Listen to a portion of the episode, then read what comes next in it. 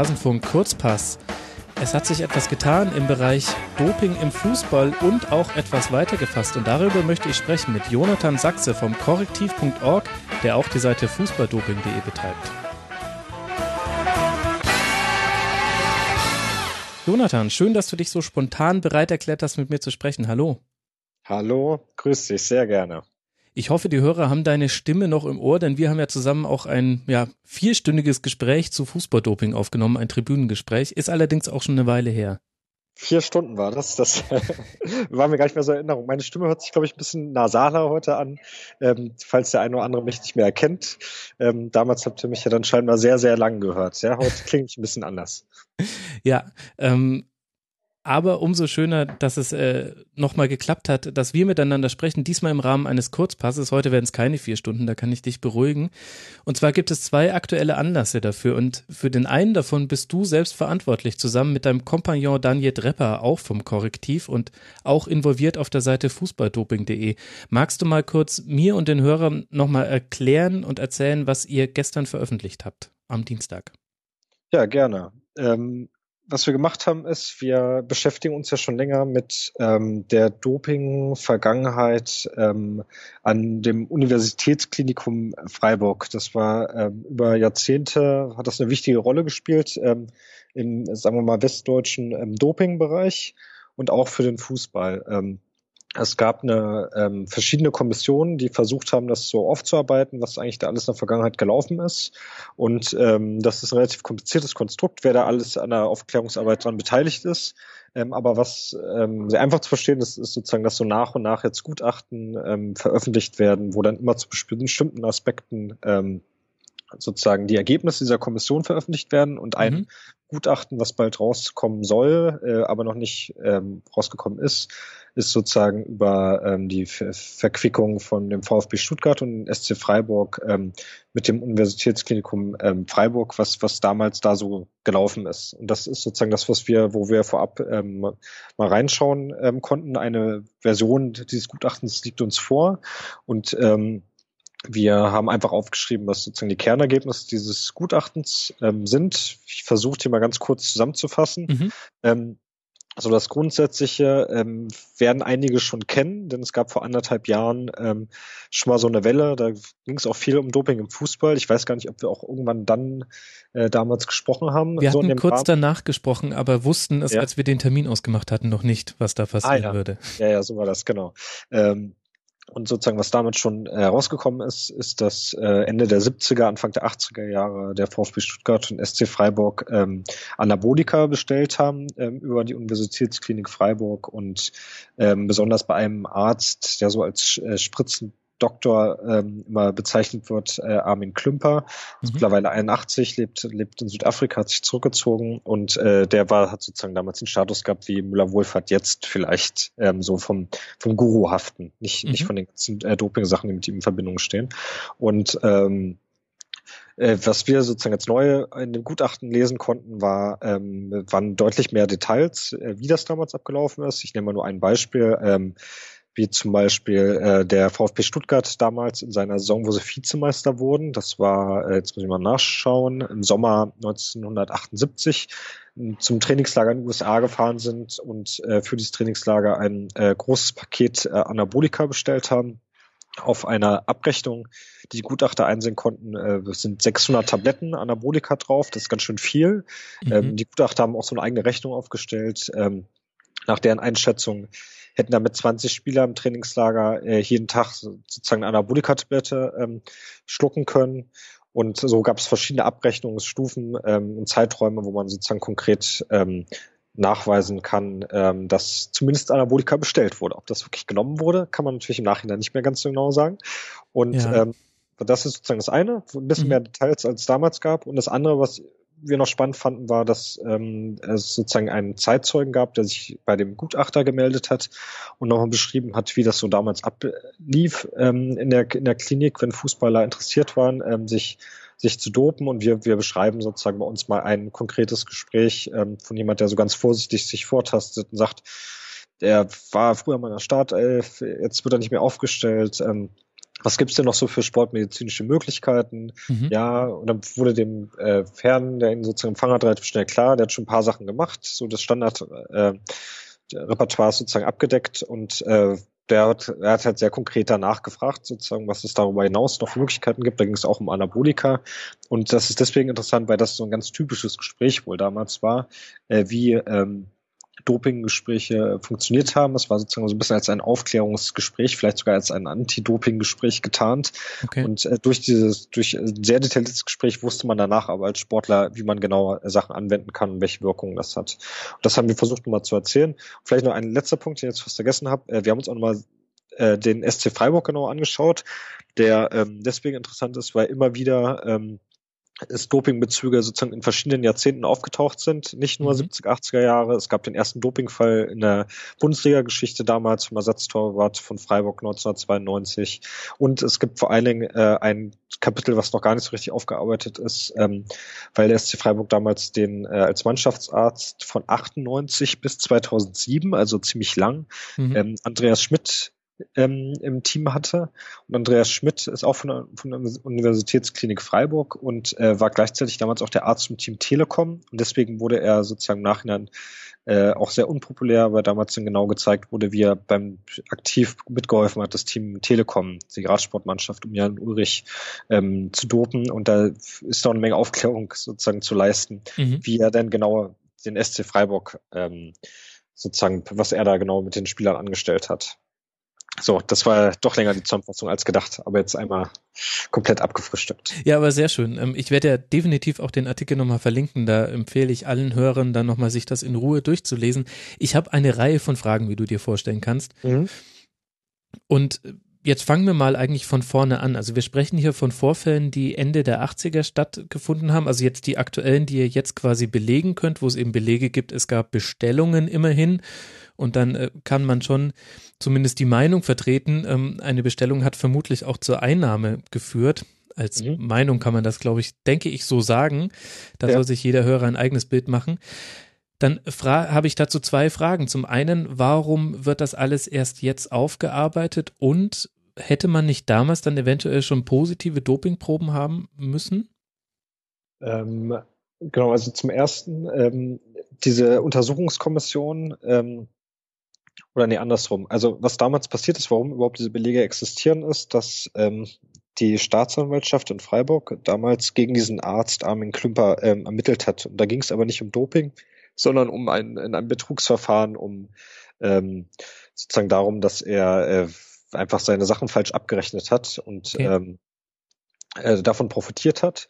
Und äh, sie haben sich sozusagen die Doping-Aspekte äh, gar nicht so genau angeschaut. Ähm, es lagern aber seitdem sozusagen Akten einfach da, die, äh, wo Doping-Aspekte drin sind. Ja, damals okay. haben geguckt, stimmten die Beträge und überhaupt.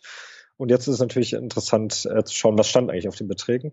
Und das, ähm, dieser Zugang zu diesen Akten, der wurde erst dadurch gewährt, dass äh, sozusagen aktiv entschieden wurde, viele Jahrzehnte später, sehr spät, ähm, wir brauchen Untersuchungskommissionen, die mal aufarbeitet, was damals alles passiert ist. Das wurde auch immer wichtiger, nachdem immer mehr klar wurde, auch im, im westdeutschen Sport wurde viel gedopt. Das war eben nicht nur der DDR-Sport, sodass sozusagen äh, von oberster Stelle entschieden wurde, wir brauchen, äh, wir investieren, äh, wir subventionieren das sozusagen und erlauben auch dieser Kommission Zugänge. Und wer ist da die oberste Stelle? Also wem untersteht diese Kommission, die jetzt auch dieses Gutachten erstellt hat? Genau, ich kann da ehrlich gesagt gar nicht ganz genau das Organigramm jetzt nachzeichnen im Podcast, aber ähm, die, äh, die müssen erstmal, müssen die Mitglieder an äh, das Universitätsklinikum ähm, Freiburg berichten. Auf der mhm. Webseite wird auch ähm, veröffentlicht. Und ähm, die äh, prüfen sozusagen nicht, dürfen keinen inhaltlichen Einfluss nehmen, aber sie äh, prüfen sozusagen noch mehr juristisch so Sachen wie, äh, wenn da jetzt Leute zitiert wurden, wurde das Einverständnis vorher eingeholt, haben wir das schwarz auf weiß und so Sachen. Mhm. Das ist sozusagen die Aufgabe. Ähm, und dann wird das dort äh, relativ unabhängig auch veröffentlicht. Was aber in der Vergangenheit passiert ist, das hat man mal so ein bisschen mitbekommen, ist, dass natürlich trotzdem relativ viele Leute da versucht haben mitzureden und Sachen mhm. zu verfälschen. Die Kommission, es gab diverse Kommissionen, es ist nicht nur diese eine gewesen, die immer wieder auseinandergebrochen sind wegen Streitigkeiten. Und ähm, es wird wahrscheinlich auch nie einen richtigen Abschlussbericht geben von dieser Kommission. Das ist alles sehr komplexes Gebilde, ähm, weil äh, sie einfach nicht zusammengefunden haben. Das sind, da sind viele Interessen, da sind viele Politiker mit dran verstrickt gewesen. Also das ist alles äh, ein Geflecht, was ich, ich sitze ja in Berlin, von Berlin aus gar nicht ansatzweise äh, so beschreiben kann, wie es abgelaufen ist, interessiert dann auch keinen mehr. Aber also, das heißt, die Uni Freiburg untersucht ja. sich quasi selbst und macht dann aber nochmal, ich würde sagen, den, den Faktencheck, bevor etwas ja. veröffentlicht wird und allein durch dieses, ähm, dass man da nochmal über jedes Zitat geht und so, da versuchen sich viele Leute einzumischen. Nee, äh, eigentlich, ich würde sagen, glaube ich, noch mehr einen Schritt vorher, äh, okay. in dem auch sozusagen negativ über Gutachter gesprochen wird und äh, da einfach so Streitigkeiten so ein bisschen angestichelt werden. Ähm, sie, ich kann, ich weiß nicht, wie viel Einfluss die am Ende wirklich haben bei dem, was veröffentlicht wird, dass sie da irgendwie ganze Passagen rausstreichen können oder so. Ich kann mir vorstellen, da gibt's auch Möglichkeiten. Da habe ich jetzt aber kein Beispiel, was da genau passiert ist. Also äh, erstmal geht's denen darum, da juristisch sauber zu sein einfach. Mhm. Ja, okay. genau. Und du hattest ja noch eine zweite Frage gestellt. Achso, genau, Dopingtests. Ähm, jetzt ähm, muss ich mal kurz zurückerinnern. Also ein Problem ist, dass es damals natürlich nicht in dem Umfang Dopingtests gab, äh, wie okay. es jetzt gibt. Und jetzt habe ich natürlich die ganzen Zeitreihen nicht mehr vor Augen, aber es gab auf jeden Fall ähm, noch keine ähm, äh, Trainingskontrollen, wenn ich das so richtig, also mhm. Trainingskontrollen oder Wettbewerbskontrollen. Ich, ich schwank jetzt gerade, was das erstes eingeführt wurde. Äh, aber die Anzahl war viel niedriger und äh, in einem Bereich gab es noch gar keine Kontrollen und ich glaube, es waren die Trainingskontrollen und es wurde noch nicht nach so vielen Sachen getestet. Also vielleicht gab es noch nicht mal Anabolika-Tests damals. Äh, die Analyse war sozusagen noch gar nicht möglich. Mhm. Ähm, aber also kurz zusammengefasst, die die Trainingsqualität, Quantität hat sich komplett äh, verändert. Die war damals eigentlich noch gar nicht so vorhanden. Okay. Und aber damit wir uns richtig verstehen, Anabolika standen damals schon auf der Dopingliste und es müsste eigentlich jedem klar gewesen sein, der etwas ein Anabolikum eingenommen hätte, dass das äh, nicht legal ist, nicht erlaubt ist. Genau, genau, das ist richtig. Ja, äh, ziemlich interessante, ziemlich interessante Erkenntnisse. Wie haben denn die Vereine darauf reagiert? Also ihr habt ja sowohl den VfB Stuttgart als auch den SC Freiburg mit den Ergebnissen eurer Recherchen vertraut gemacht. Genau, also wir haben, ähm, man muss sagen, eine relativ ähm, kurzen Frist vielleicht am äh, Montagmorgen, ich glaube um sieben, sozusagen Konfrontation verschickt an beide Vereine mit einer 24-Stunden-Frist, also müssen innerhalb von 24 Stunden antworten. Ähm, finden wir aber gerechtfertigt bei so einer äh, großen Pressestelle, wie die Bundesliga-Vereine es haben. Mhm. Ähm, und äh, die Reaktion war beim SC Freiburg, dass sie uns am Abend äh, den, an den Fragebogen sozusagen äh, beantwortet haben, wobei beantwortet heißt auch, dass sie jetzt mehreren Sachen einfach nicht Stellung genommen haben, beschreiben das im Text zum Beispiel, dass sie jetzt auf die konkrete Frage, äh, wurden denn Spieler gedopt, gab es einfach keine Antwort. Ähm, bei anderen Sachen haben sie dann nochmal genauer bestätigt, ja, Andreas Schmidt war von dann bei uns beschäftigt, der Arzt. Ähm, und äh, was, was sozusagen beide betont haben, ist, dass sie ähm, ihr eigenes Archiv zur Verfügung gestellt haben, ähm, nach dieser ersten Welle, die es im letzten Jahr gab zur mhm. Berichterstattung. Mhm. da hat sozusagen derjenige, der diese Welle ausgelöst hat, der Gutachter, war da gar nicht mehr mit beteiligt, aber die restliche Kommission, da gab es auch Treffen ähm, zwischen den Vereinen und der Kommissionsvorsitzenden, Paoni heißt die Dame, ähm, und ähm, das haben sie mir sozusagen ein bisschen ausführlicher beschrieben. Gestern hatte ich ein längeres Telefonat mit zwei verschiedenen Pressesprechern des VfB Stuttgart. Mhm. Ähm, wo es auch nochmal viel ähm, darum ging. Sie haben sozusagen auch eine Person, die äh, mehr dafür beauftragt ist in der ganzen Medienarbeit, der Kommunikationsarbeit, dass es selber reingearbeitet hat. Und was ich spannend fand, ist, dass der VfB selbst auch äh, Zugang zu den Akten bekommen hat, ähm, um selber diese Belege nochmal äh, überprüfen zu können. Okay. Ähm, also die Vereine sagen von sich aus jetzt erstmal, sie sind selber daran interessiert, ähm, das aufzuklären, was da passiert ist. Die einzige Frage, die ich mir so ein bisschen stelle, ist, es gibt natürlich immer noch äh, Leute in wichtigen Ämtern, äh, besonders beim SC Freiburg, ähm, die äh, zu damaligen Zeiten auch schon sozusagen aktiv waren, vielleicht mhm. als Spieler oder einfach auch schon in höheren Ämtern. Ähm, und äh, da weiß ich, ist, kann man jetzt nicht davon sprechen, dass die komplett unabhängig sind. Ne? Aber das ist ja, ist ja vielleicht eh klar bei Vereinen. Äh, wenn sie ihre eigene Vergangenheit auf, aufklären wollen, dann geht es ja erstmal nicht komplett unabhängig wenn ja, kein extra Gremium beauftragt wird. Ja. Das macht man ja auch erstmal nicht für die Öffentlichkeit, sondern erstmal für sich und dann entscheidet man, was man da mit der Öffentlichkeit teilt. Aber das ja. heißt, die, die Vereine wirken kooperativ, während man bei der Universität Freiburg, das kann man ja auch nachlesen, du hattest schon von den verschiedenen Kommissionen gesprochen, die da sich zusammengesetzt und wieder ähm, aufgegeben haben. Äh, da kann man, finde ich, in der Medienberichterstattung ganz gut nachverfolgen, wie teilweise ja, ich würde fast sagen, meiner Meinung nach chaotisch es da in den letzten Jahren genau bei dieser Sache lief.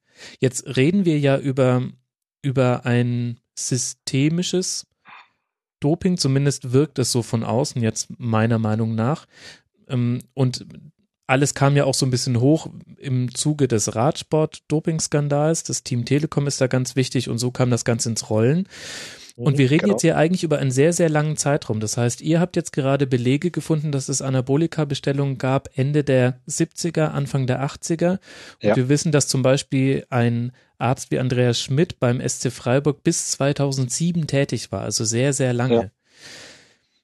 Jetzt kann man da jetzt nicht gleich eine Relation herstellen, aber für wie wahrscheinlich hältst du es das denn jetzt deiner Meinung nach, dass sich diese Dopingvorfälle nicht nur auf diesen Zeitraum in den 80ern beschränken, sondern deinem Gefühl nach glaubst du, das äh, geht auch mehr in den modernen Fußball hinein, würde ich sagen, ab 90er aufwärts?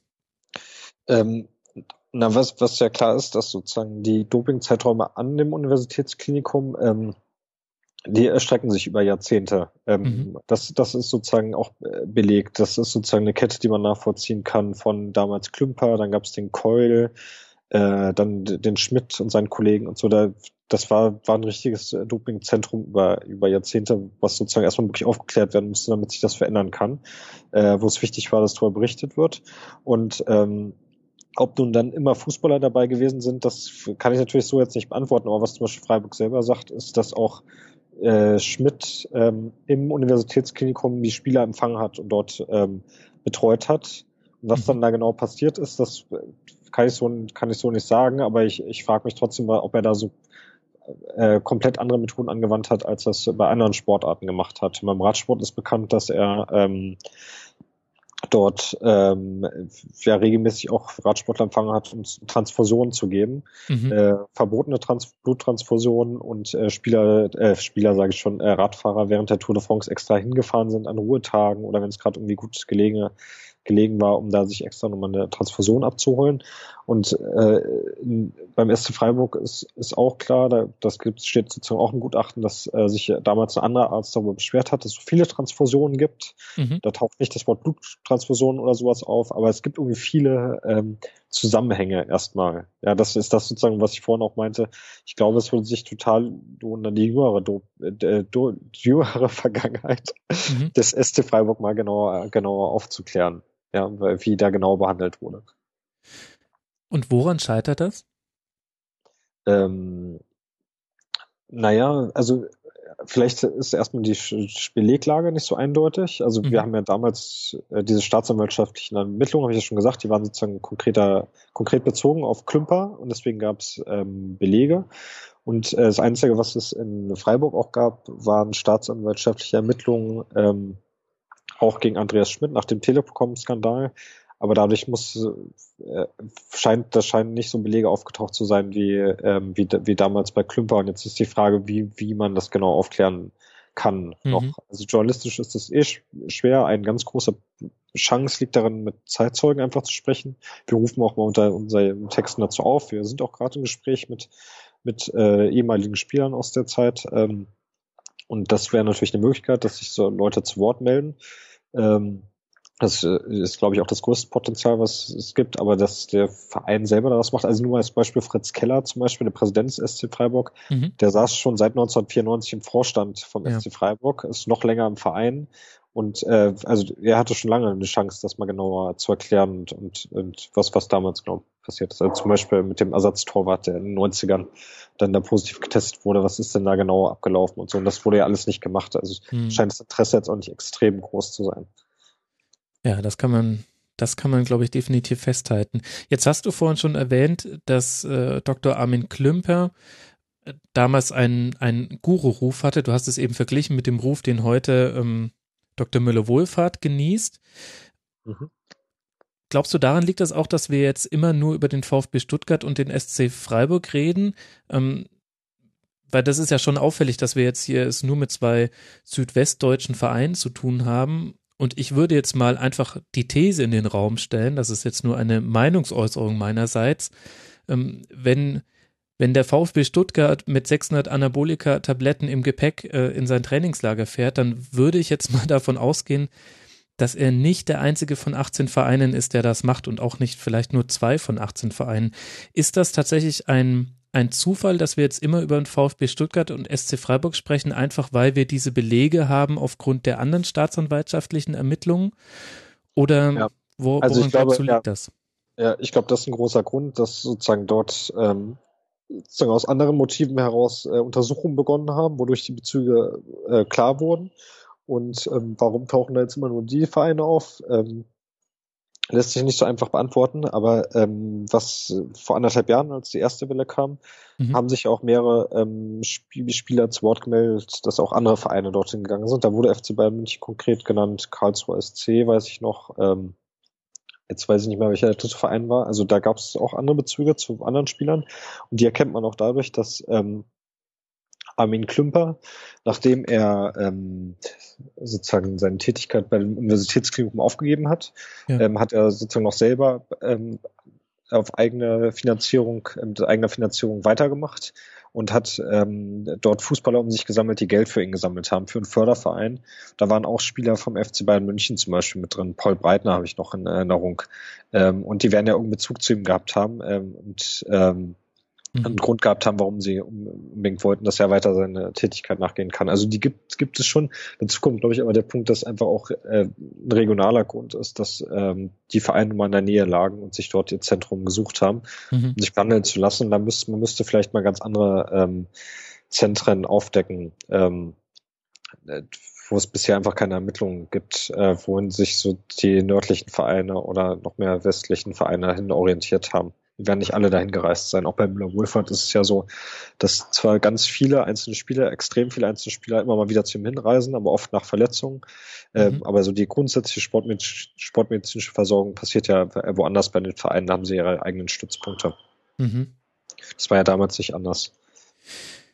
Es gibt das äh, weit verbreitete hm, Vorurteil würde ich es nennen, Doping im Fußball würde nichts bringen. Das haben wir im Tribünengespräch, finde ich, damals sehr ausführlich besprochen und die Punkte genannt, an denen man sagen kann, ähm, man, es kann schon etwas bringen und es gibt ja auch wirklich eine ganze Handvoll von Belegen für Doping im Fußball. Also es ist eine Illusion zu glauben, der Fußball wäre ein dopingfreier Sport.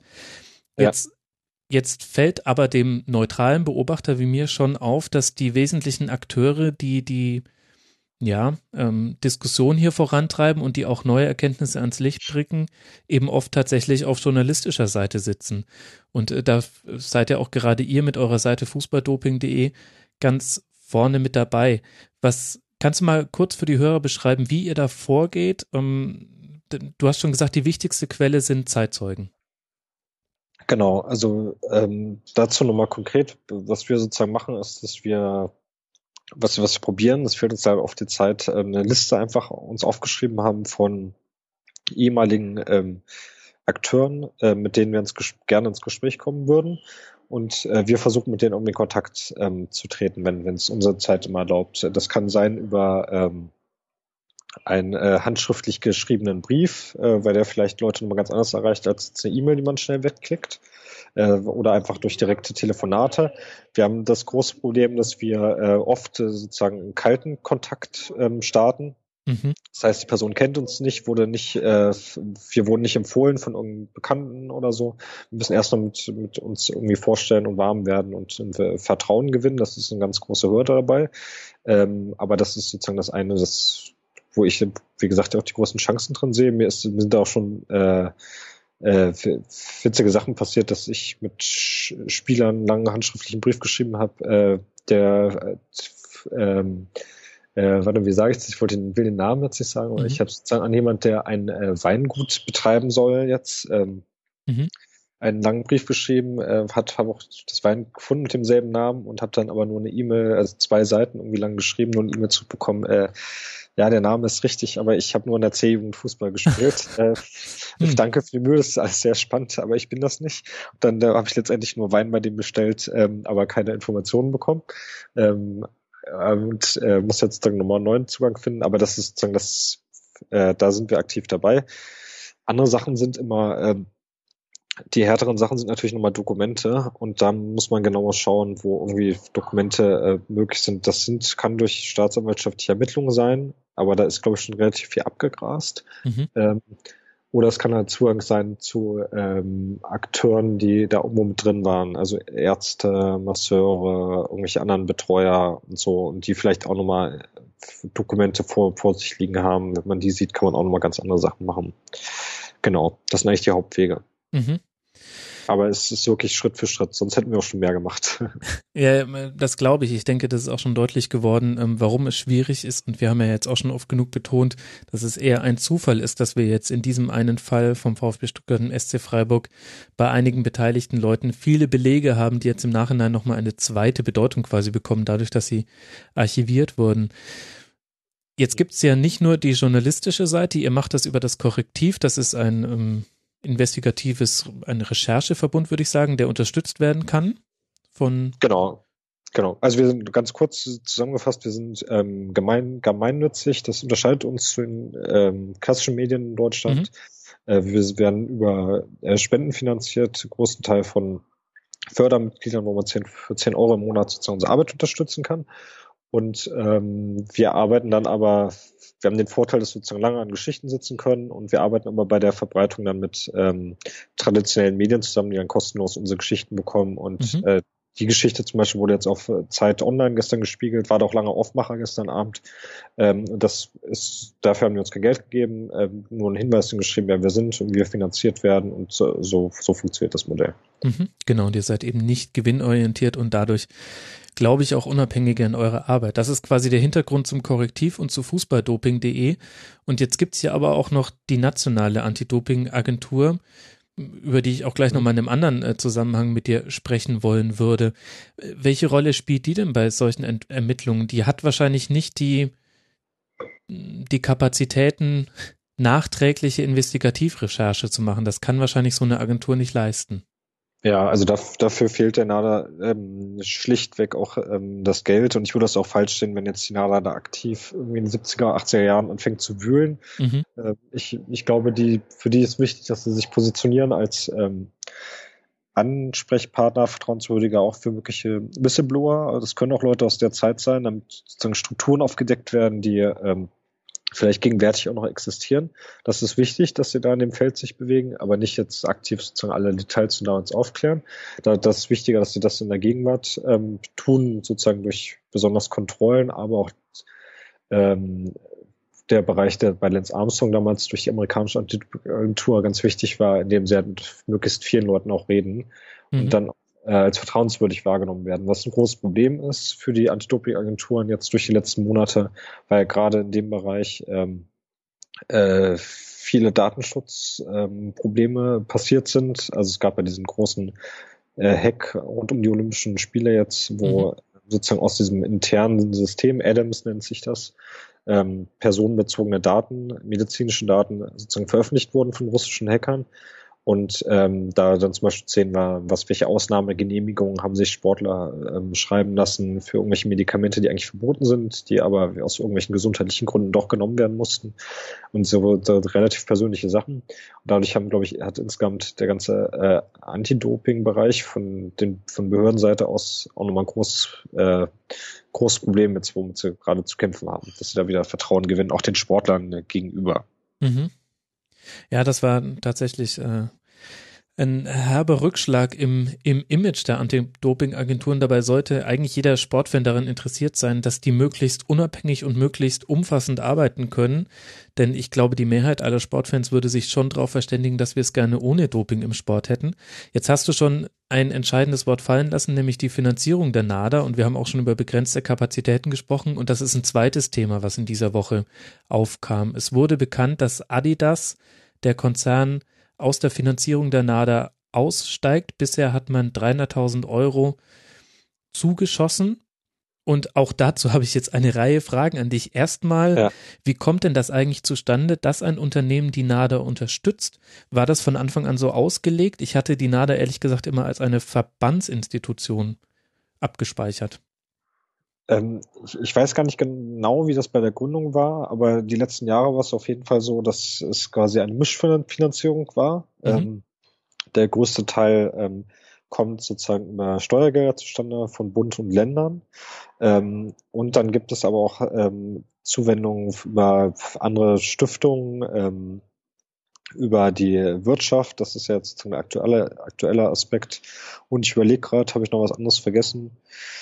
Bund, Länder, ähm, Wirtschaft, Stiftung. Ich glaube, dass vielleicht gibt es auch irgendwelche Privatspenden, die, die dürfen aber nur einen kleinen Beitrag, Beitrag sein. Also das ist, ist schon immer ähm, so eine so eine äh, vielfältige Finanzierung gewesen, aber wo du komplett recht hast, ist ähm, insgesamt kann man die NADA als Behörde ähm, betrachten, weil sozusagen die Mehrheit ähm, der Finanzierung durch öffentliche Gelder zustande kommt. Mhm. Ähm, und ähm, der Anteil wird ja jetzt sehr wahrscheinlich auch weiter größer werden.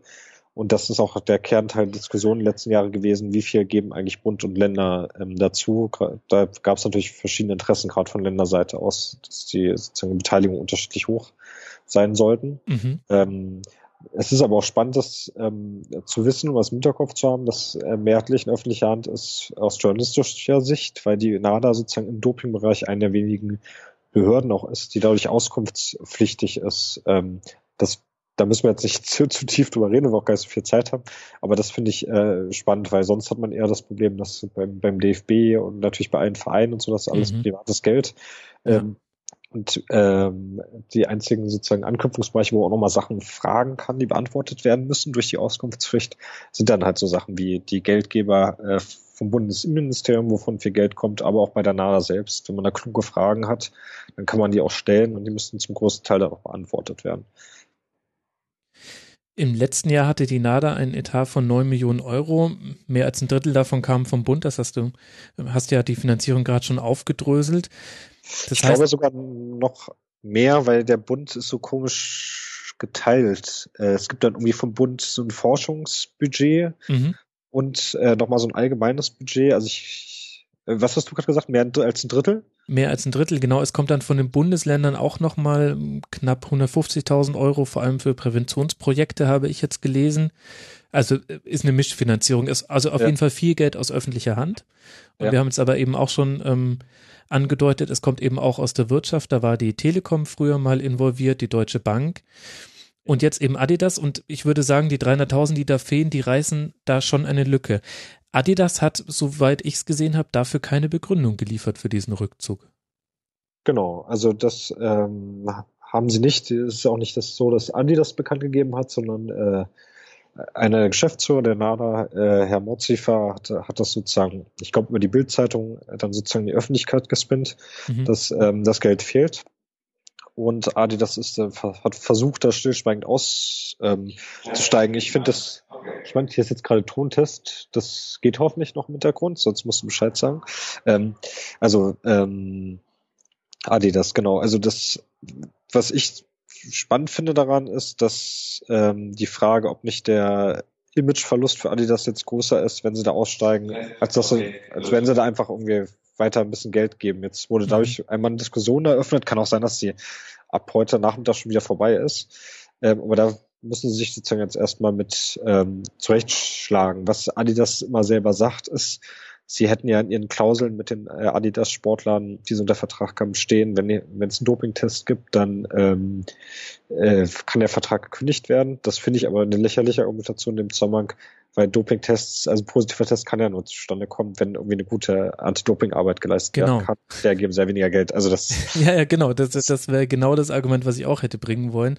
Und gleichzeitig ist es äh, sehr erstaunlich, wenn man die Summen, die ein Konzern wie Adidas ausgibt, sonst im Sponsoring einfach mal diesen 300.000 Euro gegenübersetzt. Da hast du einen ja. Deal mit Manchester United, der für kolportierte 100 Millionen Euro geschlossen wurde. Und, äh, und, und, und. Und dann sind 300.000 wirklich ein, ein kleiner Betrag. Das heißt, ich denke, man kann schon sagen, das zeigt, dass der Anti-Doping-Kampf, also aus der Wirtschaft erfährt er jetzt keine Zustützung, äh, äh, keine Unterstützung mehr. Adidas war der ja. letzte Sponsor aus der Wirtschaft. Genau. Gleichzeitig haben wir es hier mit einem Image-Problem generell zu tun, zum Teil hausgemacht, muss man sagen. Also diese Daten, diese Datenleaks, die waren äh, für alle Beteiligten nicht angenehm und nicht schön. So etwas sollte nicht passieren.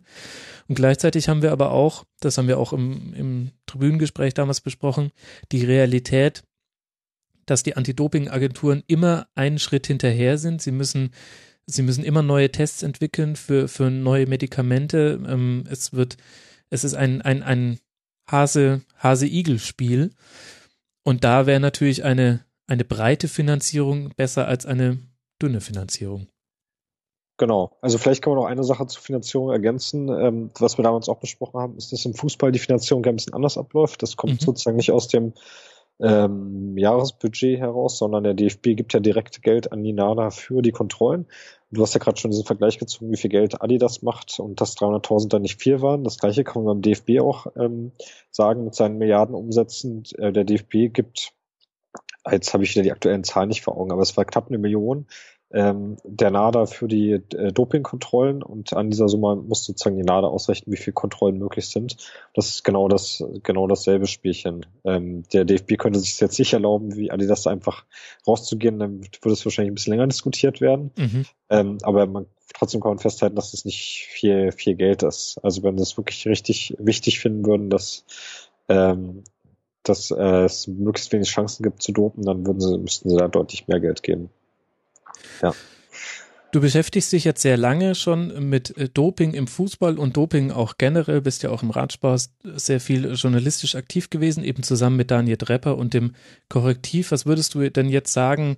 Ähm, jetzt haben wir auf der einen Seite eure, euren Artikel von Dienstagabend, in dem wir äh, neue Belege für, für Doping in der Vergangenheit haben und wir haben die andere Seite eine Entwicklung aus der Gegenwart, wo die nationale Anti-Doping-Agentur die, die letzte Unterstützung aus der Wirtschaft verliert. Wo würdest du sagen, äh, Doping jetzt auch nicht nur für den Fußball gesprochen im Jahr 2016, wie ist da die Situation? Ich habe den Eindruck von außen betrachtet, ehrlich gesagt, ähm, es, der Anti-Doping-Kampf ist eher ein Feigenblatt ganz oft und so wirklich ernsthaft wird er von eigentlich allen Beteiligten nicht verfolgt.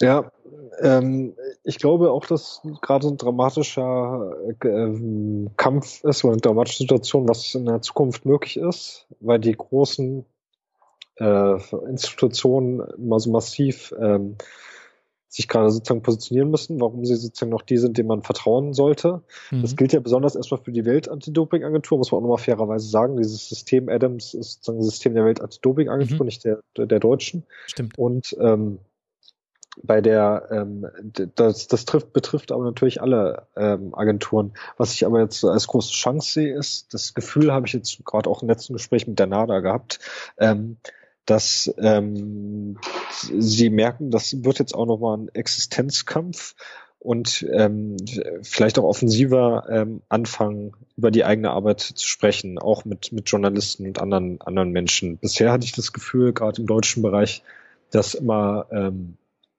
sozusagen auch eine Angst da war, wenn sie sich jetzt zu offensiv in bestimmte Richtungen äußern, dann verschwindet vielleicht wieder einer der Geldgeber. Und jetzt haben wir schon mal die Wirtschaft raus. Da kann man jetzt sozusagen keine Interessen mehr gefährden. Mhm. Und vielleicht wird es jetzt alles ein bisschen unempfänglicher, beziehungsweise trauen sich auch die, die Leute in den in Dopingbehörden noch deutlicher Sachen zu sagen und sich auch äh, Daten auszutauschen.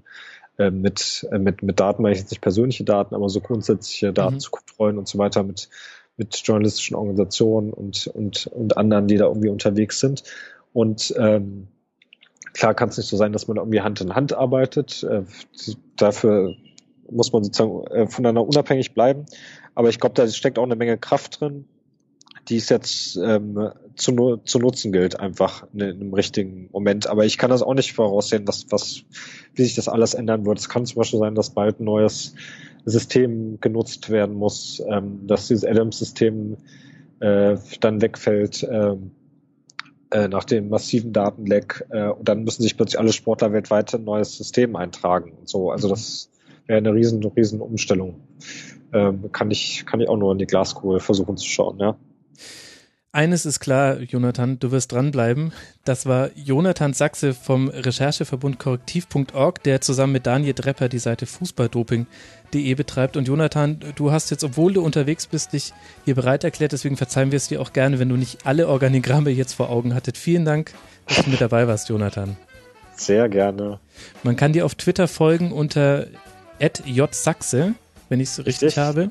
Richtig. Und Daniel unter Daniel Drepper. Das war der Rasen von Kurzpass. Vielen Dank fürs Zuhören, liebe Zuhörer.